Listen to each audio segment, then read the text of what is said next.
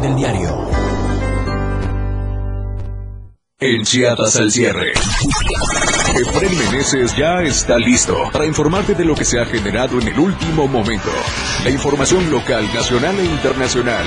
Chiapas al cierre. A través de la torre digital del diario de Chiapas, donde se unen la base de este medio de comunicación con todo el equipo material y humano del diario impreso y el área de multimedia. En este año, un logro más hace crecer a esta empresa en materia digital con la inauguración de Multimedia Tapayula, conformando lo que hoy es Diario de Chiapas Media Group, la cual está acorde a los avances de la comunicación. Somos parte de todas las redes sociales, Facebook, Instagram, Spotify, con la nueva implementación del podcast a diario y TikTok, porque el principal fin es llevar la información a toda la audiencia, incluyendo a los más jóvenes. Todo ha sido posible gracias a la confianza y preferencia de nuestros fieles seguidores y por supuesto todo un gran equipo de trabajo que día a día busca la innovación y aporta el crecimiento de Diario de Chiapas Media Group.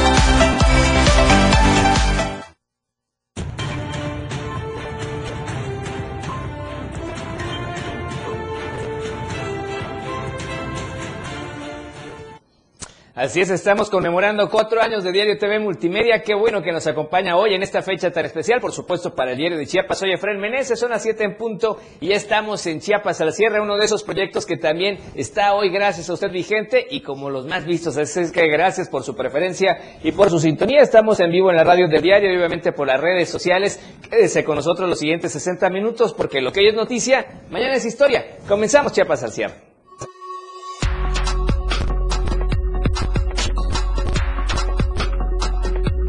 Se restablece el orden y la paz en San Cristóbal tras desmanes de simpatizantes del líder de motonetos detenido.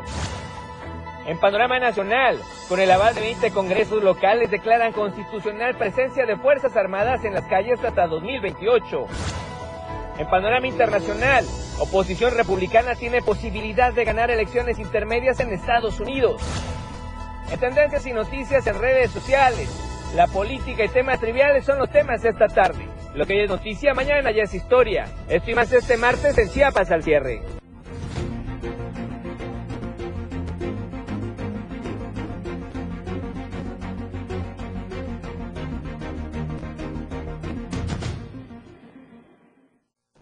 ¿Qué tal nuevamente? Muy buena noche, qué gusto saludarlo. Ya es martes, soy Efraín Meneses y estamos, por supuesto, le decíamos en Chiapas al cierre. Gracias a usted que nos va sintonizando en la radio del diario y que nos ve a través de las redes sociales. Estamos completamente en vivo en diferentes plataformas. Puede checarnos en Instagram, estamos como Diario de Chiapas. Estamos eh, también en Twitter, también en la cuenta, perdón, Instagram es Diario de Chiapas Oficial. En Twitter, arroba Diario Chiapas para que usted nos pueda tuitear y retuitear. Estamos también en TikTok con la cuenta de Diario de Chiapas y por supuesto a la gente que ya nos escucha como siempre a través del 97.7 de FM, la radio del diario en eh, toda la zona metropolitana. Así es que muy contentos de estar hoy transmitiendo a usted como siempre las noticias. Cuarto aniversario del diario TV Multimedia. Como ve, cuatro años ya de este esfuerzo importantísimo de los hermanos Toledo, Gerardo y Rogelio. Gracias por la confianza y por supuesto a todo este equipo que está detrás para hacer posible todas y cada una de las producciones que se hacen con muchísima entrega y profesionalismo para que usted nos vea, para que usted nos escuche, para que usted nos sintonice y además para que usted nos comparta. Así es que esperamos en vivo sus comentarios en las redes sociales y por supuesto síganos sintonizando. ¿Qué le parece si vamos brevemente, precisamente gracias a la tecnología que tenemos en el diario de Chiapas, a ver cómo están las calles, algunas de las calles de Tuxtla Gutiérrez, de las principales avenidas sobre todo. Ahorita estamos en el crucero de Laguitos y Chapultepec y se ve muy bien, tráfico fluido, tráfico normal, pero obviamente hay que tener las precauciones y las previsiones necesarias. Vamos a otra zona de la capital chapaneca, estamos por Plaza Sola, quienes se incorporan al libramiento norte, de poniente a oriente, y el tráfico acá se ve muy ligero, así es que por favor hay que manejar con total precaución. Nos vamos ahora muy cerca de Diario TV Multimedia, estamos precisamente en eh, el libramiento sur poniente, donde efectivamente el tráfico también se ve muy ligero y muy fluido, así es que estamos, por supuesto, invitando a usted que maneje con precaución, no se ve ningún incidente, si hay cierta cantidad de viento, maneje por favor con precaución. Y queremos aprovechar para agradecer a todos los amigos y las amigas que nos escuchan en Berriozábal, gracias a Radio Naranjo Voz de Berriozábal, a través de la 106.7 XHSIAH del amigo Ángel Cañas. Así es que gracias por estarnos sintonizando. Ya están en frecuencia con nosotros y enlazados a Chiapas al cierre desde Diario TV Multimedia. Así es que un saludo a toda la gente de Berriozábal que ya nos escucha desde el día de hoy. Gracias. Y vamos con la información importante. La información del día fue en San Cristóbal de las Casas. Vaya que hubo temas ríspidos hoy por la mañana. Eh, las redes sociales estuvieron saturadas de esa información. Vamos a ver con todo lo que aconteció. Por lo pronto estamos ya enlazados en línea telefónica con nuestra compañera corresponsal, Janet Hernández. Buena noche. ¿Cómo estás? ¿Cuál es la situación actual de San Cristóbal? Y platícanos todo lo que aconteció en el transcurso de la mañana. Hola, Efren, muy buenas tardes. Te saludo de San Cristóbal para informarte que más de 500 simpatizantes de Pablo Pérez Santi se concentraron desde las 9.45 de la mañana en el eje vial 1 para marchar hacia el Palacio de Justicia, donde realizaron destrozos en el inmueble, quemando una camioneta que se encontraba estacionada. Así también vandalizaron la presidencia municipal. Desde este lunes comenzó a circular que gente de Pablo Pérez Santis bloquearía las entradas y salidas de la ciudad, así como la retención de funcionarios, por lo que personal del ayuntamiento y fiscalía desalojaron sus lugares de trabajo, mientras que en el kilómetro 46 de la carretera de Cuota San Cristóbal Tuxtla y en el, en el crucero San Pablo de la carretera San Cristóbal Comitán se presentaron los elementos policíacos desplegando un dispositivo de seguridad para evitar que estas personas cerraran las vías de comunicación. Así también un helicóptero sobrevoló en la zona. Los manifestantes indicaron que ellos ya no están pidiendo una mesa de diálogo con el gobierno, sino la libertad de su líder, por lo que decidieron dirigirse al kilómetro 46 a pesar de la presencia policíaca. El enfrentamiento entre los elementos de seguridad y los inconformes se dio en el eje vial 1, en donde realizaron detonaciones de armas de fuego, lanzaron piedras, cohetes y bombas, mientras que los uniformados avanzaron lanzándoles gas lacrimógeno, logrando dispersar a esta gente. Posteriormente retomaron el control en la zona donde se ubica el ayuntamiento y el Palacio de Justicia, logrando detener a 10 eh, sujetos y asegurar a cuatro motocicletas. Bomberos también se presentaron en el lugar para sofocar el incendio de la camioneta. Esta situación, comentarte, se tornó muy tensa, causando temor entre la ciudadanía. Negocios se vieron obligados a cerrar sus puertas y algunas escuelas suspendieron clases. Después de que el grupo este policíaco tomara el control de la situación, permaneció por varias horas resguardando estos inmuebles para evitar que estas personas regresaran. Hasta este momento todo está en calma. Hay rumores de que estas personas se pueden volver a organizar y este para manifestarse nuevamente. Pero hasta este momento comentarte que todo está tan tranquilo, que las vías están libres en, en tanto en la entrada como en la salida, pero están los elementos policíacos.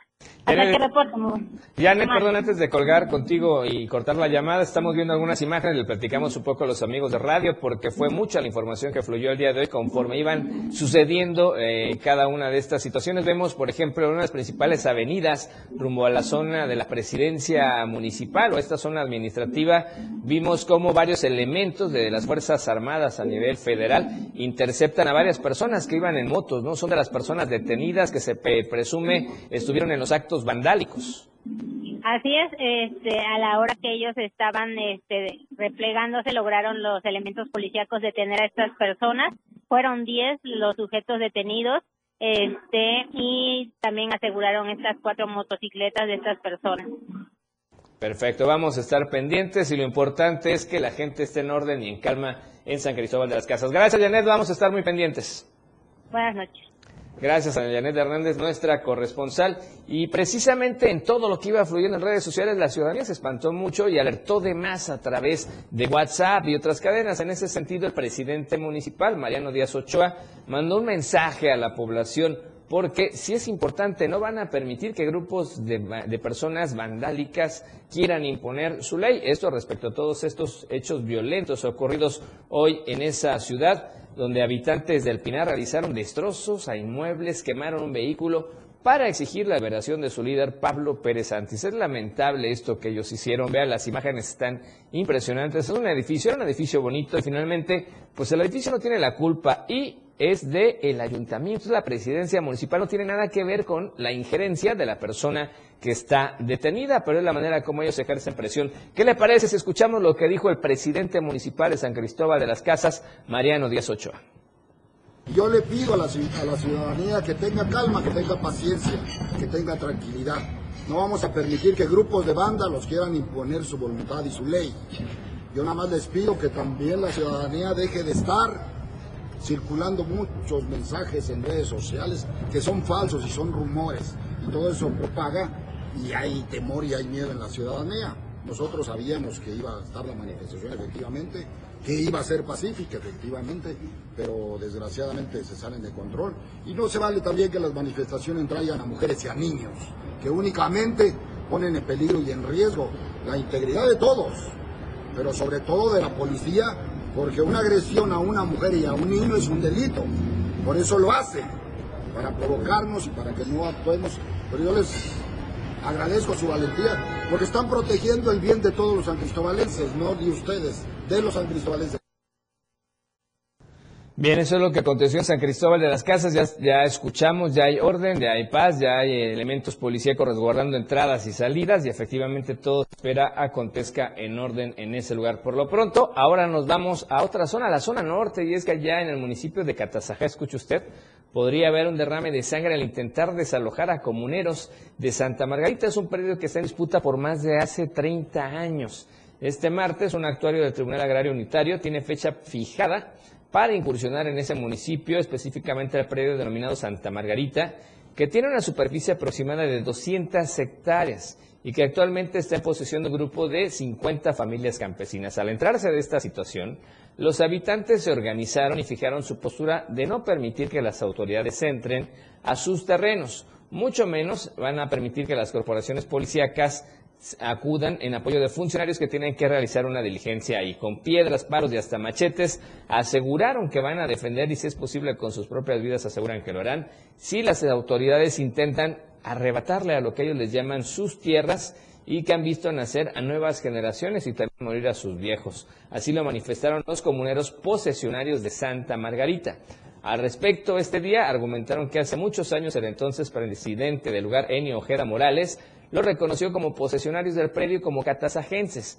Pero a la llegada del entonces también alcalde José Luis Damas Ortiz se presume que promovió un juicio agrario que finalmente ganó su gente en el ejido Catazajá. Hoy, ante un inminente y posible desalojo, los habitantes de ese predio señalan que no van a permitir y hacen el llamado urgente al gobernador Otilio Escandón Cadenas y al presidente del Manuel López Obrador para que atiendan este problema añejo de tierras y evitar el derrame de sangre y la pérdida de muchos inocentes. En fin, un foco amarillo más que se enciende en el estado de Chiapas. Vamos a promocionales, pero antes le recordamos a usted la encuesta que tenemos vigente esta semana para que participe con nosotros.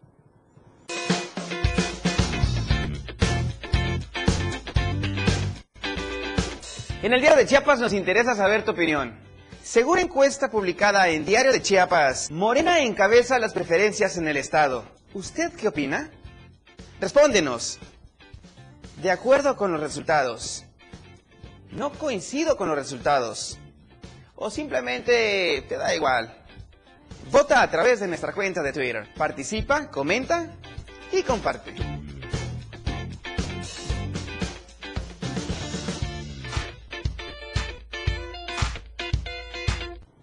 Ahora sí, promocionales y regresamos con más en Chiapas al cierre. Al regresar, todo lo importante desde la perla del Soconusco en la Tapachula. Análisis, entrevistas y más. Efren Meneses regresa después de esta pausa en Chiapas al cierre. 97.7 FM, XHGTC, Radio en Evolución Sin Límites. La radio del diario, contigo a todos lados. Las 7, con 14 minutos. De lunes a viernes la información está en AM Diario. Lucero Rodríguez te informa muy temprano a las 8 de la mañana. Toda la información, entrevistas, reportajes de lunes a viernes. AM Diario en el 97.7 FM. La radio del diario. Sus hazañas no están en cómics ni en películas. Son héroes reales que entrenan día a día, se preparan para entregar todo en cada competencia y dan grandes alegrías a México. A lo largo de 47 años se ha premiado el esfuerzo, la disciplina y el trabajo de quienes hacen del deporte un compromiso y una pasión. Premio Nacional de Deportes 2022. 47 años reconociendo a los atletas más destacados de nuestro país. CONADE. Gobierno de México. Porque todo tiene una solución. En este tu espacio, denuncia pública. Te invito a sintonizar Denuncia Pública los lunes, miércoles y viernes a las 10 de la mañana a través de la radio del diario 97.7 FM. Soy Felipe Alamilla, la voz del pueblo. Recuerden que denunciar es un derecho y una obligación. Escúchalo en el 97.7 FM, la radio del diario. Denuncia pública con Felipe Alamilla, la voz del pueblo. Voz del pueblo. No se deje y denuncie. Caminando con Los Ángeles, un programa donde encontrarás la conexión con Los Ángeles, donde se hablan temas de luz. No hay nada más hermoso que compartir los temas de luz de Los Ángeles y Arcángeles. Acompáñanos todos los martes y jueves de 10 a 11 de la mañana por la radio del diario 97.7, contigo a todos lados. Aquí no se habla mal, se dice lo que es. Salud física y mental. Música, notas y movimiento. Sinergia, estática, ruido y silencio. Somos un todo que provoca cambios y nosotros queremos que nos acompañes para poder hacerlo juntos y en positivo. Y deshacernos de lo que nos estorba. Acompáñanos de lunes a viernes en Mandala. A partir de las 11 de la mañana a través del 97.7 de FM. 977, la radio del diario.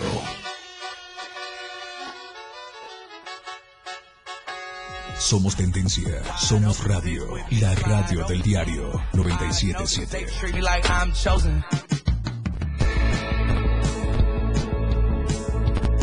Una programación que va más allá de un concepto radiofónico 977.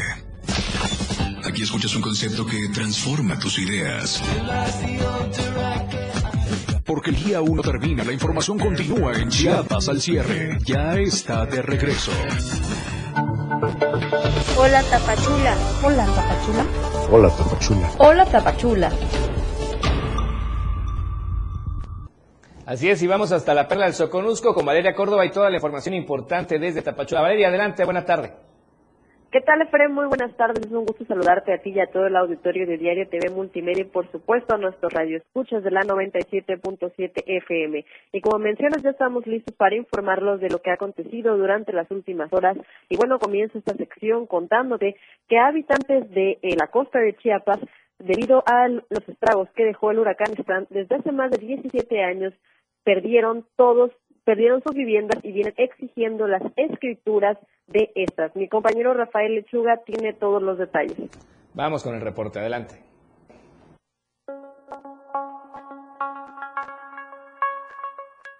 Desde hace más de 17 años, habitantes de la costa de Chiapas perdieron sus viviendas ante los estragos que dejó el huracán Stan.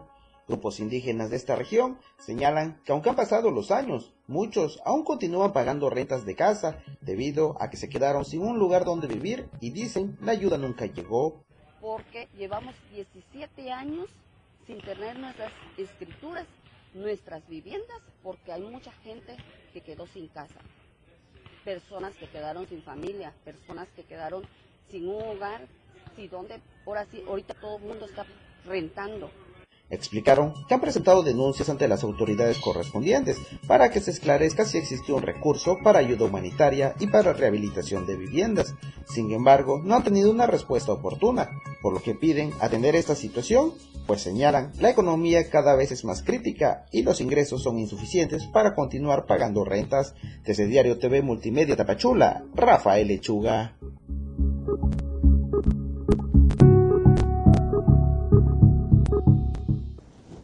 Y bueno, sin duda alguna es un tema muy delicado del cual estaremos pendientes de lo que se genere respecto a esto y ahí está la exigencia de los habitantes de la costa de Chiapas. Y bueno, en otros temas te comento que el día de hoy estuvimos presentes en la rueda de prensa que la Canacota Pachula dio eh, el día de hoy para dar a conocer los pormenores del buen fin que ya se acerca y preparé un material con respecto a este tema.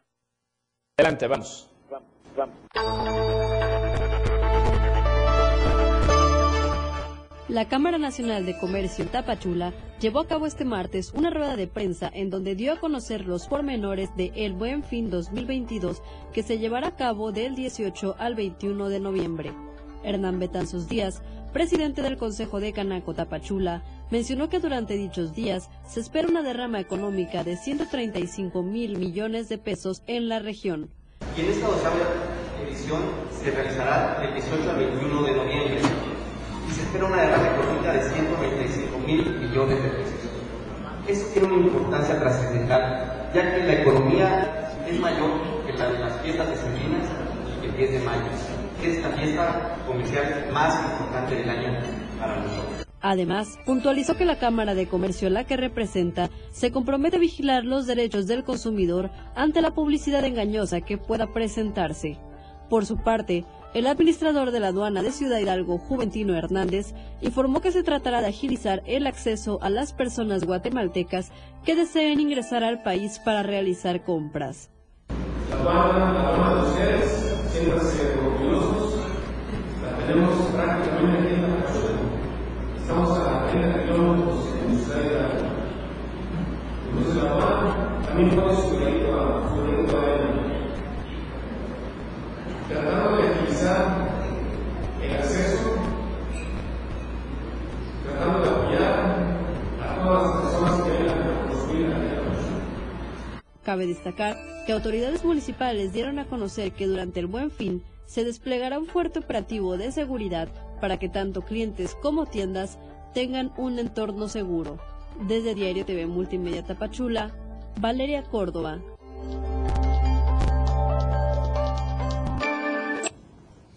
Y bueno, un dato importante que menciona el administrador de la aduana de Ciudad Hidalgo, Juventino Hernández, ya que como bien sabemos aquí en la frontera, pues nuestros hermanos guatemaltecos vienen a dejar una gran derrama económica eh, durante todo el año, por supuesto, sin duda alguna, muchísimo más durante el buen fin, y todo esto también es pues con la finalidad de reactivar la economía de Soconusco. Y estas son las noticias que tengo el día de hoy y regreso contigo a la capital del estado. Gracias Valeria, muy amable por la información. Pendientes, por supuesto, saludos a Rafa Lechuga y a todo el equipo allá de Diario TV Multimedia. Estamos pendientes con las noticias. Mañana. Claro que sí, Efren, un saludo de vuelta. Gracias. Y bueno, vamos con más información. Ayer le adelantábamos un poco el feminicidio de Estefanía.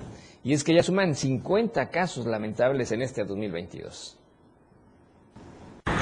Tras seis días de reporte de su desaparición, el pasado sábado fue encontrado sin vida el cuerpo de Estefanía Martínez. Las autoridades ya investigan este crimen como feminicidio. Tras seis días de haber sido reportada desaparecida, la joven Estefanía Martínez Matías fue localizada sin vida el pasado sábado 5 de noviembre. La Fiscalía General del Estado informó que una brigada de búsqueda halló su cuerpo en estado de descomposición a la orilla de la carretera Tuxtla Emiliano Zapata. El próximo viernes, en punto de las 4 de la tarde, se realizará una marcha para exigir que se realicen las investigaciones correspondientes conforme al protocolo de feminicidio, puesto que se tienen indicios del presunto responsable de este asesinato. La tarde de este lunes, el cuerpo de la joven de 22 años será entregado a sus familiares para ser trasladado al municipio Ángel Albino Corso, de donde era originaria. Estefanía dejó su pueblo natal hace varios años para lograr su sueño de ser enfermera, de acuerdo a familiares, trabajaba para pagar sus estudios, los cuales terminó recientemente en una universidad privada de la ciudad. Con este caso se registra el primer feminicidio del mes de noviembre, sumándose a los 53 contabilizados de enero a octubre del 2022, de acuerdo a la base de datos del Observatorio Feminista contra la Violencia a las Mujeres en Chiapas. Para Diario Media Group, Adriana Santos. Y vamos con temas ligados a la seguridad. Estamos hablando ahora del canje de armas, porque esto pretende alejar el riesgo que puede haber en casa. El canje de armas de fuego por electrodomésticos o dinero también tiene por objetivo crear conciencia del riesgo que implica tener un arma en casa. La cultura de la prevención de la violencia empieza en los hogares. Así lo comentó al respecto la titular de la Unidad de Prevención de la Violencia de la Secretaría de Seguridad Pública Federal, Tania Enríquez. Sensibilizar y concientizar a la ciudadanía de lo importante que es eh, vivir en paz, eh, darnos una corresponsabilidad, porque así como gobierno tenemos la obligación de proteger a las y los ciudadanos, también la ciudadanía y les pedimos que nos apoyen y que también trabajemos para esta constitución de paz. Entonces, es bien importante sensibilizar. Un segundo pilar eh, fundamental es justamente el, pensar que un arma de fuego nos protege o nos da seguridad en casa. Al contrario, lo que hemos visto es que eh, puede ser factor de accidentes graves y accidentes que no quisiéramos ver en la casa, como una bala perdida, suicidio, entonces, En 2019, un estudio del Instituto de Investigaciones Sociales de la Universidad Nacional Autónoma de México reveló que la posesión de armas significa un riesgo latente, porque el que la posee asume tener un poder diferente, puede quitar la vida en cualquier momento o lesionar a otra persona. La vida y la integridad son los bienes por excelencia que como sociedad protegemos. A esto se suma el hecho de que en México las cifras de homicidios dolosos por armas de fuego han ido en aumento. Para Diario Media Group, Marco Antonio Alvarado.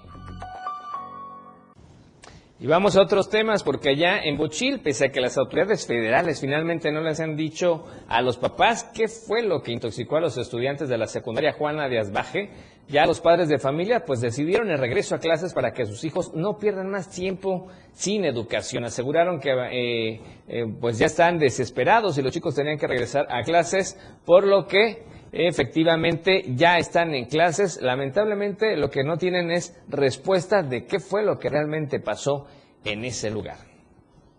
Ya que estamos hablando de temas educativos, resulta que padres exigen a maestros para secundaria acá en el municipio vecino de Chiapa de Corzo.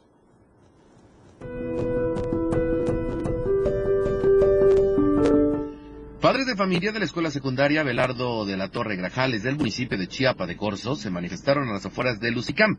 La intención exigir a las autoridades educativas a brindarles a los docentes correspondientes. Y es que lamentablemente desde hace dos años, por diversas cuestiones, tanto jubilaciones, incluso fallecimientos por pandemia, pues han quedado sin cinco docentes e incluso el propio director de la institución. Esto ha afectado de manera considerable la formación de más de 300 estudiantes quienes lamentablemente no están recibiendo la educación necesaria al nivel educativo. Esto fue lo que dijeron. No tenemos una solución hasta este momento sobre la vacante, bueno, que se han ido jubilando los maestros, eh, uno de ellos desafortunadamente falleció en la pandemia y los otros pues han hecho cambios y no nos dejaron sin cinco maestros a nuestros hijos. Entonces, este, la problemática que tenemos allá es que no están llevando acorde los, este, los horarios de clases. Se están quedando con horas libres. De esta manera señalaron que ya habría ingresado un grupo de padres de familia, una comitiva, para poder entablar un eh, trabajo de negociación y con esto se brinden las garantías a los más de 300 alumnos en esta secundaria. Sin embargo, en caso de no encontrar respuesta, tomarán otras medidas más radicales para con ello garantizar la atención y con esto se brinde, por supuesto, una atención oportuna en el tema educativo para sus hijos. Para el diario Media Group, Eden Gómez. Tiempo de irnos a nuestro segundo corte promocional. Gracias a todas las personas que nos están viendo a través de Facebook Live, obviamente a quienes nos escuchan en la radio del diario, quienes nos ven en Twitter y a quienes nos están compartiendo en sus redes sociales. Muchísimas gracias. Bienvenidos, por supuesto, a Chiapas al cierre. Vamos con promocionales, segundo corte y volvemos con más información. La información no termina. A cada momento se están generando y Efraín Meneses te las informa después de esta pausa. Chiapas al cierre. Evolución sin límites. La radio del diario. Más música, noticias, contenido, entretenimiento, deportes y más. La radio del diario 977. 97.7. La radio del diario. Más música en tu radio lanzando nuestra señal desde la torre digital del diario de Chiapas. Libramiento Surponiente 1999. 97.7. Desde Tuxtla Gutiérrez, Chiapas, México. XHGTC, la radio del diario.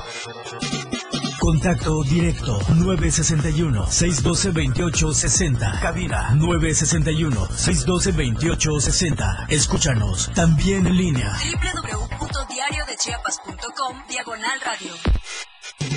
97.7, la radio del diario. Más música en tu radio.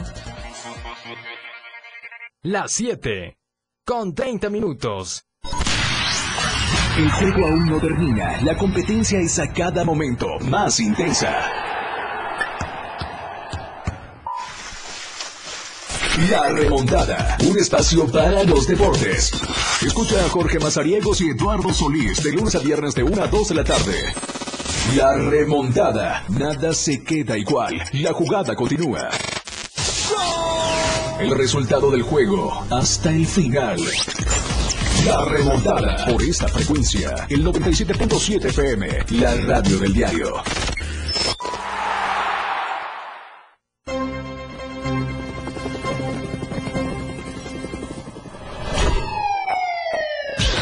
Cada momento en Chiapas, día a día, la información se genera cada minuto y Liliana Alonso y Fernando Cantón te informan en Chiapas a diario. Chiapas a diario. De lunes a viernes de 2 a 3 de la tarde por el 97.7 FM, la radio del diario. Iridiana Alonso y Fernando Cantón en Chiapas a diario. Comenzar tu fin de semana con estilo, suelta el beat. La música que se genera en los mejores clubs del mundo. Todos los viernes y sábados de 9 a 11 de la noche. Lo mejor de la música electrónica lo escuchas ahora en las tornamesas.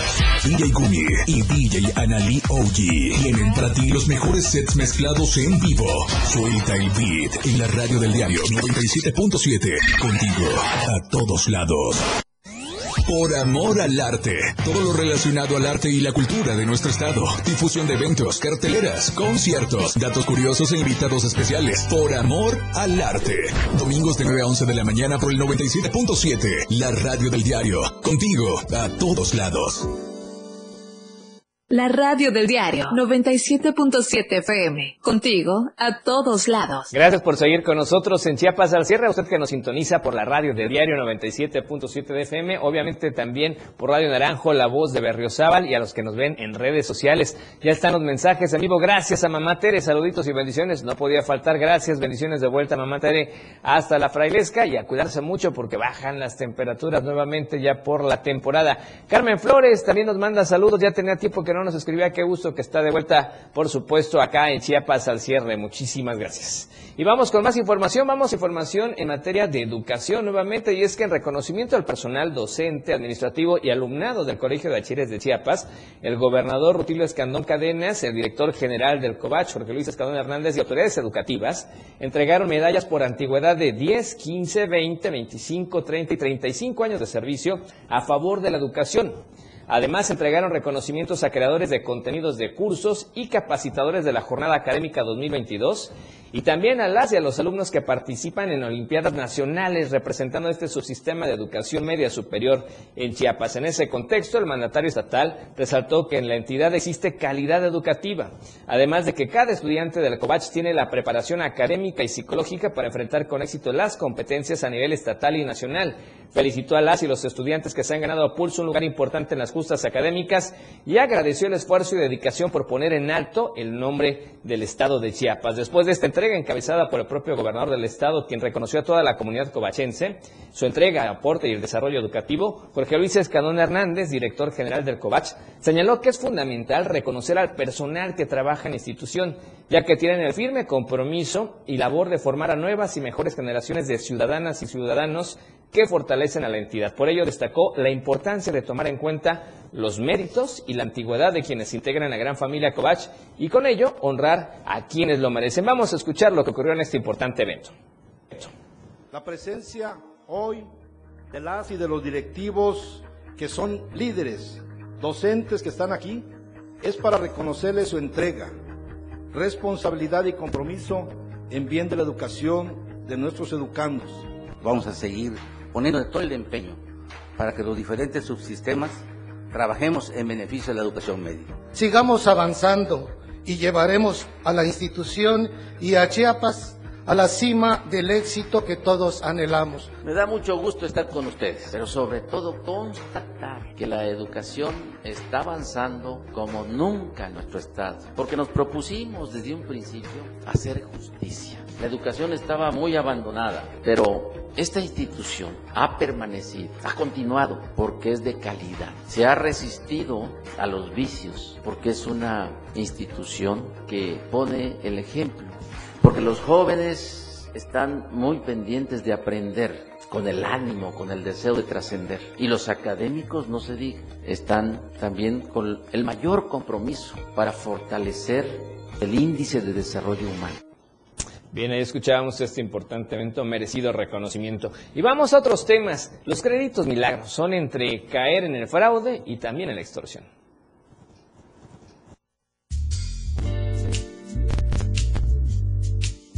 Los famosos créditos milagros son un peligro para todos aquellos que quieran enrolarse con ellos, ya que en su mayoría son manejados por delincuentes y extorsionadores. Los créditos milagros se encuentran en todos lados. Hay en los postes de luz, hay en anuncios en internet, hay aplicaciones que están disponibles en las tiendas para todos estos teléfonos móviles. Las personas creen que al estar en tiendas oficiales las aplicaciones de crédito llegan a ser confiables, verdaderas y seguras. Sin embargo, esto no es el caso. Hay que tener mucho cuidado. Porque si tú bajas una aplicación que promete prestarte rapidito, sin trámites, sin checar buró, ahora sí como decía el anuncio de los ochentas, mucho ojo, ¿eh? Porque estás dando permisos muchas veces en estas aplicaciones para que la aplicación pueda ver todos tus contactos, todas tus fotografías, tener acceso a N cantidad de datos. La mayor parte de información que usamos en nuestros teléfonos son datos sensibles y les brindamos la puerta abierta a estas aplicaciones para que sepan todos lo que es parte de nuestra vida en un instante por estos préstamos que en muchas ocasiones ni necesitamos con tanta urgencia el dinero. Y son datos sensibles sobre tu persona, podrían ser usados para extorsionarte hay que tener mucho cuidado porque si obtienes, o sea, hay, hay, veces que te prometen crédito y ni siquiera te lo dan. Te piden un dinerito para una garantía o para algún trámite y ya lo perdiste. En caso de que estas aplicaciones cumplan la promesa y te presten el dinero, este financiamiento va a ser mucho más caro porque de entrada no checan el buró y si no los pagas, las personas se meten en problemas porque al principio comienzan a hostigar en continuo pago y como usaste esas herramientas, las personas no tienen elementos legales para que los defiendan las autoridades como la Conducef, por ejemplo. Lo que se tiene que hacer en caso de que las personas encuentren un crédito a través de internet o en aplicaciones móviles que sean de muy atractivo visto es buscar la página de la Conducef si esta empresa está dada de alta a fin de no caer en manos de la delincuencia. Para Diario Media Group, Francisco Mendoza. Cambiamos de tema, vamos a cuestiones políticas, vamos a hablar de la reforma electoral y esto es lo que usted debe saber.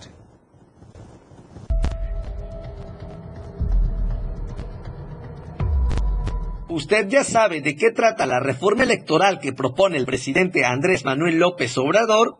Esta iniciativa plantea que el Instituto Nacional Electoral se convierta en el Instituto Nacional de Elecciones y Consultas, con esto disminuir de 11 a 7 consejeros electorales e implementar el voto electrónico para que más ciudadanos puedan ejercer su voto.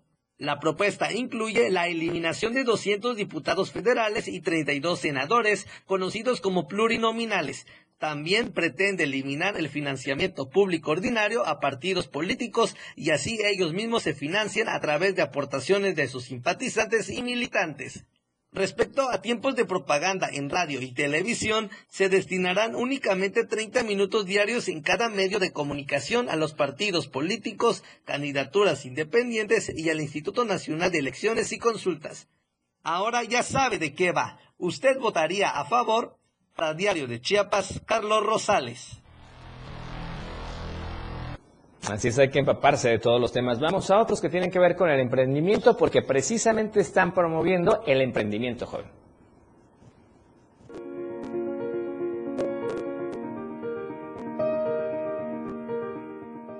Gonzalo Solís, director del Instituto Municipal de la Juventud y el Emprendimiento de Tuxtla Gutiérrez, informó que para promover el desarrollo de negocios entre la población joven se han implementado estrategias de capacitación para brindar las herramientas que sean necesarias para cualquier emprendimiento.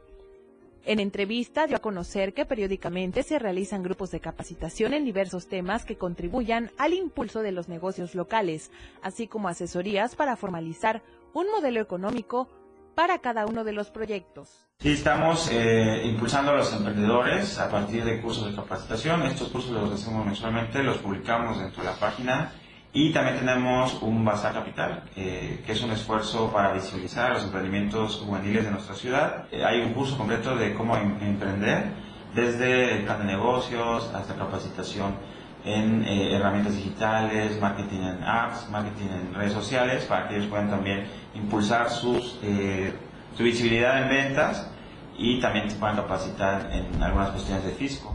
Asimismo, destacó que otras dependencias, como la Secretaría de Economía Municipal, colaboran en este proyecto para dar las asesorías totalmente gratuitas e impulsar la economía formal entre este sector de la población.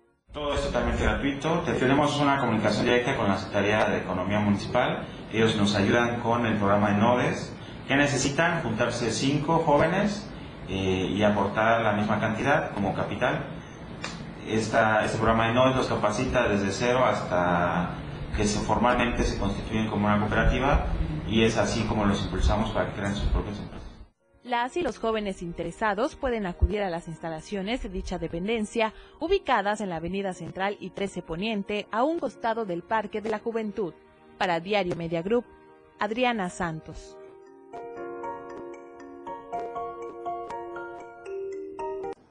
Y vamos a temas de salud porque personal de la Secretaría de Salud ha intensificado precisamente el programa de vacunas a fin de prevenir a las personas del virus de la influenza, por lo que piden a los ciudadanos que atiendan a los trabajadores y ellos se puedan aplicar sus dosis. En el municipio eh, de Tuxtla, la brigada ha comenzado a recorrer diversos barrios de las localidades donde no han tenido descanso, ya que los trabajadores de salud se han mantenido visitando varios hogares durante todos estos días. Autoridades informaron que los brigadistas de salud están plenamente identificados con una credencial, por lo que la visita es para darles información acerca de la importancia de vacunarse.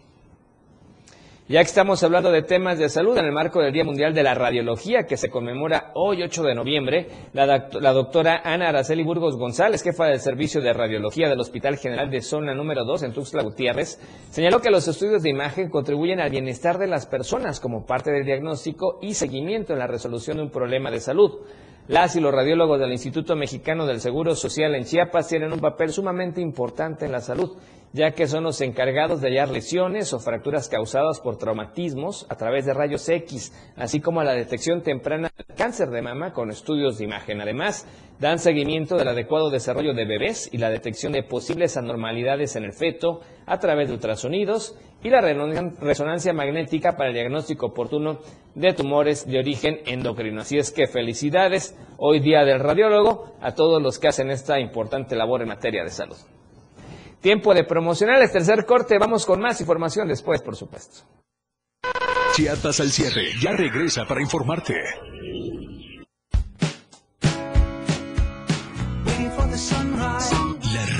Diario, transformando ideas. Contigo a todos lados. Las 7. Con 44 minutos.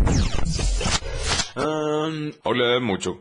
Hola, mucho gusto. Hola, mucho gusto. Les presento. No, no, no. Mejor, ¿qué tal? ¿Cómo están ustedes? No, no, no, mejor. ¿Qué tal? ¿Cómo están ustedes? No.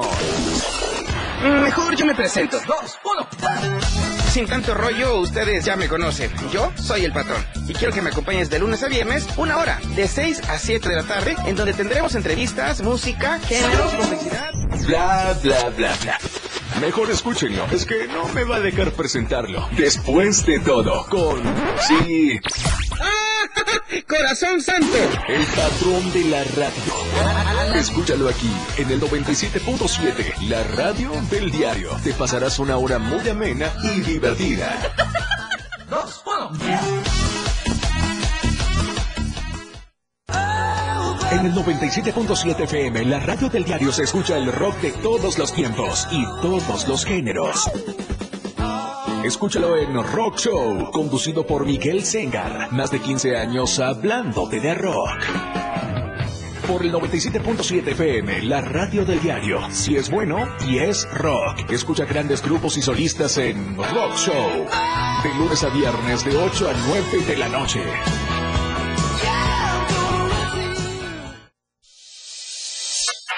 Ahora la radio tiene una nueva frecuencia. 97.7.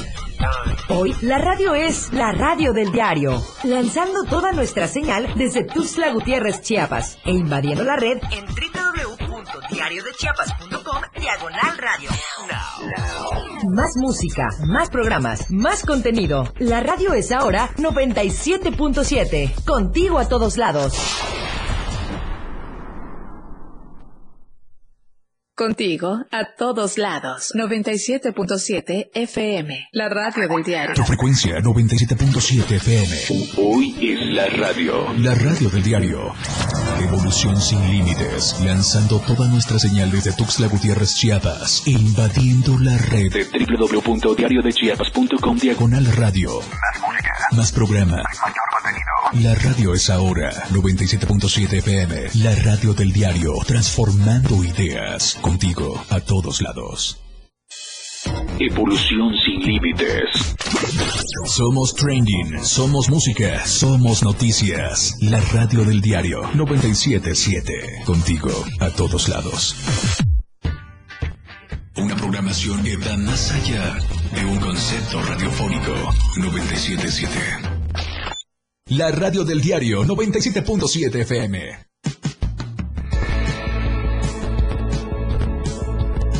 Una programación que va más allá de un concepto radiofónico 977. Toda la fuerza de la radio está aquí en el 977.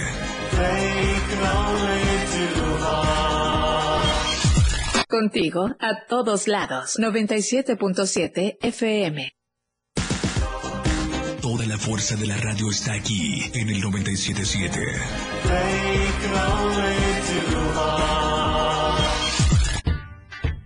Una programación que va más allá de un concepto radiofónico 977.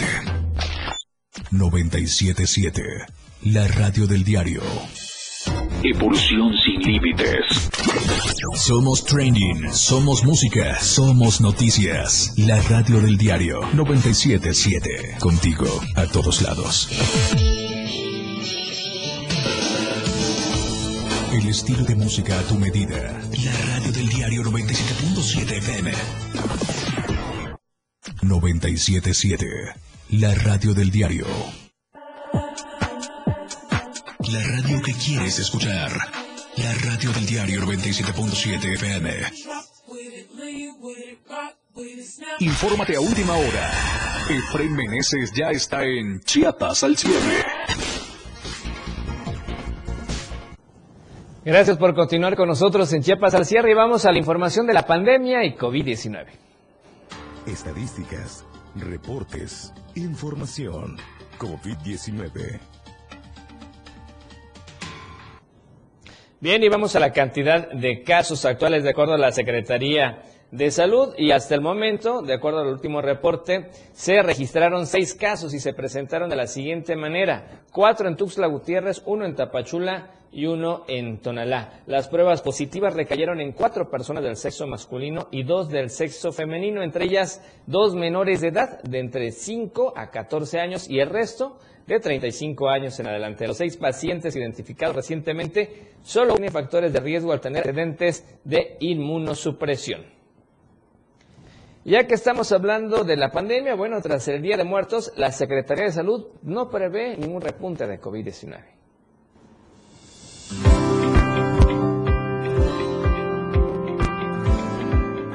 Las festividades pasadas de Todos Santos y el Día de Muertos en la capital chiapaneca dejaron como saldo más de 162 mil personas que visitaron los panteones de la capital de Chiapas. Ante este panorama, la Secretaría de Salud no prevé que exista un repunte de casos de COVID-19 por la gran afluencia de personas. José Manuel Cruz Castellanos, titular de la Secretaría de Salud del Estado, dio a conocer que luego de las actividades realizadas en el marco de la celebración del Día de Muertos, no se esperan repuntes en los casos de contagio de COVID-19. En entrevista, informó que tras dos años de observar el comportamiento del virus e intensificar las estrategias de vacunación para llevar el antígeno a más sectores de la población, el panorama de este año pinta favorecedor, puesto que existe un menor riesgo de contagio de la enfermedad. Yo no veo un panorama de acuerdo al comportamiento de este año del COVID y, y, la cobertura de vacunación que ya tenemos, no veo una situación que vaya a haber de repunte. Sin embargo, tampoco podemos descartarla, entonces más vale estar pendiente, estamos en la búsqueda intencionada de la enfermedad, estamos vacunando al grupo correspondiente y yo creo que nos va a ir muy bien. Explicó que aunque en años anteriores sí existió un rebrote de estas mismas fechas, hoy en día se ha avanzado en el combate del virus del SARS-CoV-2. Asimismo, mencionó que en cuanto a otras enfermedades respiratorias como la influencia estacional, tampoco simboliza preocupación para el sector salud, puesto que en lo que va de la temporada no se han registrado casos de esta enfermedad, recordando que ya se instalaron módulos de vacunación en diversos puntos para atender a la ciudadanía. Yo aconsejaría de manera muy, muy, muy particular y como autoridad sanitaria que nos mantengamos estas medidas higiénicas. De todas maneras, no son mal malas medidas para otro tipo de enfermedades y para prevenir, pero el uso del cubreboca también lo mantuviéramos, en, sobre todo en espacios comprometidos, para que dejemos pasar estas fechas que son de mucho acúmulo de personas. Para Diario Media Group, Adriana Santos.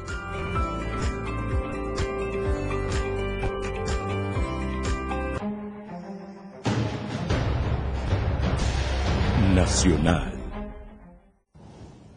Bien, y vamos con la información nacional. Ya está en el centro del país nuestro compañero corresponsal y amigo Luis Carlos Silva. Tiene información importante y esto es amable porque hoy el presidente Andrés Manuel López Obrador anunció que el salario mínimo va a crecer y mejorar en el 2023. Vamos a ver si es cierto. ¿Qué tal, Luis? Adelante, buena noche. Buenas noches, Efraín, con el gusto de saludarte a ti y a los amigos del auditorio. Desde Palacio Nacional, el presidente Andrés Manuel López Obrador advierte que su gobierno va por los más pobres, aquellas personas que tienen desafortunadamente ingresos muy bajos y sobre todo no hay prestaciones y tampoco posibilidades de llevar el sustento diario a casa. Y es que cuando él empezó su gobierno allá en 2018, el salario mínimo estaba estacionado en algo así como 3.123 pesos mensuales. En 2020 se alcanzó una cifra de 3.727, para 2021 4.310 y ahora está estacionado en los 5.258 pesos. Él plantea un incremento del 15% para que a partir de enero de 2023 las familias que ganen menos obtengan un ingreso mensual de 6.134 pesos.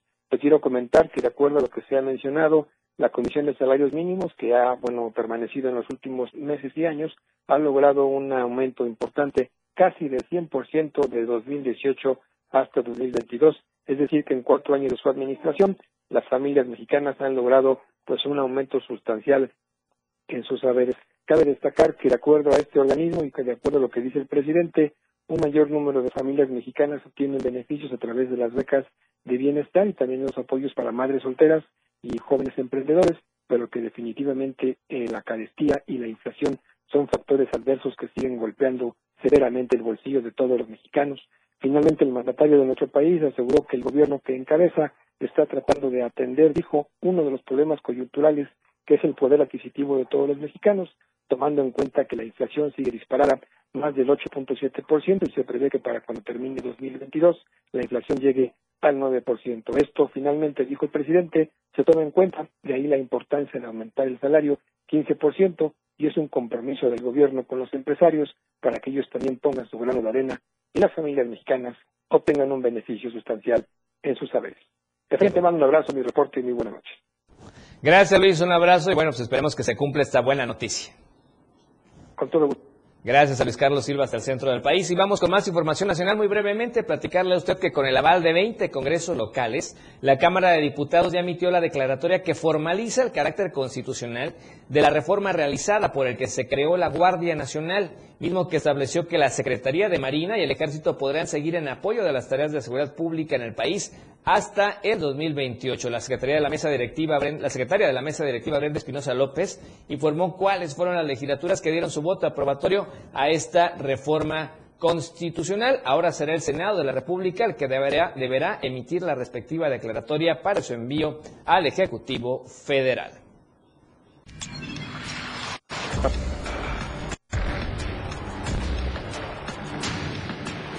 Internacional.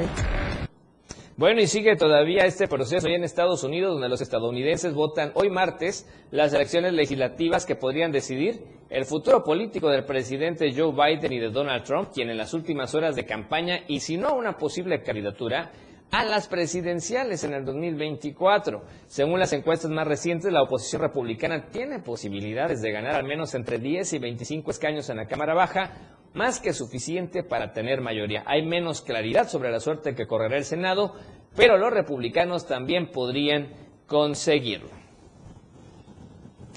Y antes de despedirnos, queremos enviar el día de hoy nuestra felicitación especial a alguien que aprecio mucho y tiene muchos años que tengo la fortuna de conocerlo. Víctor Astudillo, él es nuestro productor en Diario TV Multimedia. Hoy está de manteles largos, ya anda festejando con la familia, ya no me guardó pastel, pero abrazo enorme a Víctor, que se la pase muy bien, que lo apapachen en familia y por supuesto más bendiciones, más salud y muchos años más. Un abrazo enorme a Víctor Astudillo y a toda la familia, Víctor Astudillo, toda la familia, tus hermanos y por supuesto a su mami que también apreciamos mucho. Un abrazo enorme, feliz cumpleaños.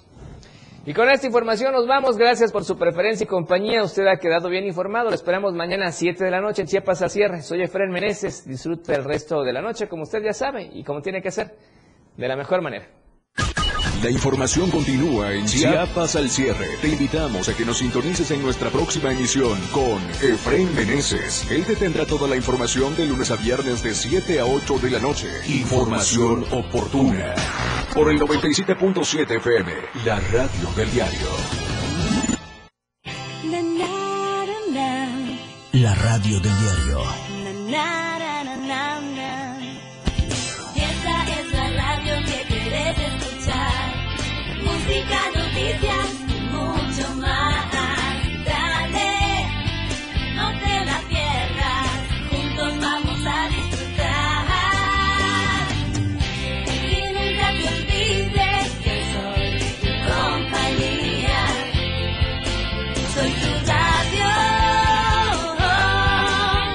Radio del diario 97.7. Editorial de la radio del diario. ¿A qué se debió la presencia de Óscar Muñoz Barrera en Chiapas en días recientes? Vino a cobrar facturas políticas a los alcaldes que representó en sus litigios postelectorales de 2021, a los que hizo ganar mediante prácticas legaloides, construyendo con ello gobiernos municipales carentes de legitimidad, o vino a hacer nuevos negocios con los muchos millones de pesos que obtuvo a través de presuntos actos de corrupción, tráfico de influencias y complicidades? Hablar de Óscar Muñoz es hablar de un fuereño que se enriqueció abusando de su autoridad como consejero jurídico del gobierno del estado durante la pasada administración. Es hablar de alguien acusado de despojar decenas de terrenos y casas a través de la manipulación de las claves catastrales y también de defraudar a empresarios mediante la venta ilegal de predios propiedad del estado. El asunto es que el Tribunal Electoral de Chiapas debe estar vigilante, porque si Muñoz fue capaz de traficar influencias para que políticos corruptos se convirtieran en presidentes municipales,